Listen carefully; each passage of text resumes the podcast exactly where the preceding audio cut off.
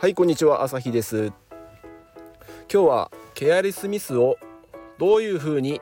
減らしていくかっていうことを話したいと思います。まあ ADHD にとって一番厄介な問題最大のテーマがこのケアレスミスじゃないかなと思います。皆さんどのようにケアレスミスケアしておりますか？もう気を抜いたらとか気を抜いてなくてももう毎日ケアレスミスの山山山ですよね。もう家にいても仕事をしていてももう何をしていても何かしらミスってる忘れてる時間をロスしているっていうことにつながりかねないこのケアレスミス。まあ ADHD である以上ある程度仕方ないと思うんですけど、まあ、それでも極力減らしたいですよね。ま時間ももったいないし何より周りに迷惑かけてしまうんでなんとかしたい、まあ、そうこう思って、えー、僕がいろいろ試行錯誤してきた末一番効果があるんじゃないかなということを、えー、お伝えしたいと思います。結論から言ってそれは、えー、ケアレスミスを全て記録していくことじゃないかなと思います。毎日いっぱいやっちまいやってしまいますよね。でそれを常にえー、手帳でもノートでも、まあ、スマホでもいいのかもしれないです。僕はノートに書いてます。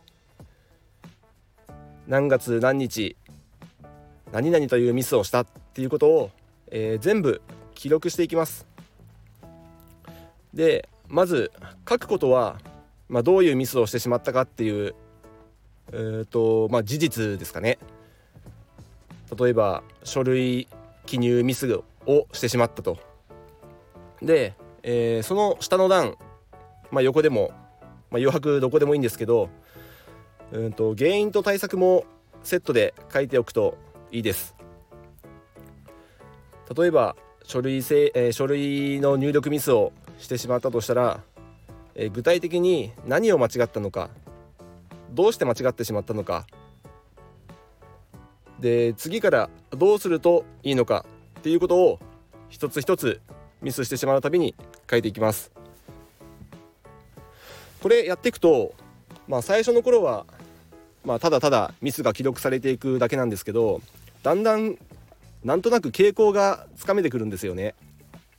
例えば、えー、ミスをしている時間帯夕方に多いとか、まあ、営業職でいうと大体外回りして帰ってきて疲れているさなか事務処理をするとミスる。これあるあるですね。なので重要な事務処理は翌日の朝に回すっていう解決策が出てきます。まあその他にもまあ会社員だと大体同じフォーマットで書類を提出するっていうパターンが決まってると思うんですけど、えー、まあそれが年1なのか月1なのか毎週なのか分かりませんけどそれ大体ミスる場所ミスる箇所っていうのは決まってくると思います。数字の入力ミスだとか計算ミスだとかもあれば例えばお客様の情報で住所の入れ方を間違うだとか本当はここに書くべきじゃないのにこっちに書いてる。そんなのが起こると大体それは同じケースで次もまたやりかねないかなと思います。そんな時に過去に同じフォーマットに入力した時どんなミスをしたのかそれが全部記録してあるとおのずとチェックする箇所が決まってきます。前回はここをミスした。今回は間違っていないか。もうピンポイントで指差し確認できるぐらいの、えー、レベルに達することができると思います。まあもちろんそれをやってもそこまでやってしてもミスるのが ADHD なので、まあ、ある程度はしょうがないかなと思いますが自分のミスりやすい場所ミスりやすい時間帯どういう状況でどんなことが起こるのかっていうのを全て書き留めていくとかなり自分の特徴個性を自分なりに理解できると思います。それをまず認識できるっていう意味でもミスの記録やる価値があるんじゃないかなと思ってます。ちなみに僕はもう1年半ぐらいそのノートを取ってます。たまに見返すとうわっていうのはありますよねやっぱり。こんなにやらかしてるなっていうそのノートのページ数もまあ半端じゃないんですけど、まあ、その中でもだんだんあこのミスは減ってきたなっていうのもあります。自分の成長も感じられて自己肯定感も高められるきっかけになるかもしれません。まあなんなかったらなんなかったで別にいいじゃないですか。それはそれで、まあ、このやり方は自分には合わないなって分かるだけですので何もマイナスにはなってません。やってみた。これだけ書いてみた。成功した。失敗した。効果があったなかった。それはあくまで結果論ですから僕は個人的にはこれは自分自身に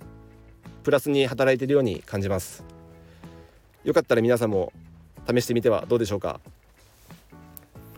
やってるよとか何かこの方がいいよとかもしこれを聞いてる方で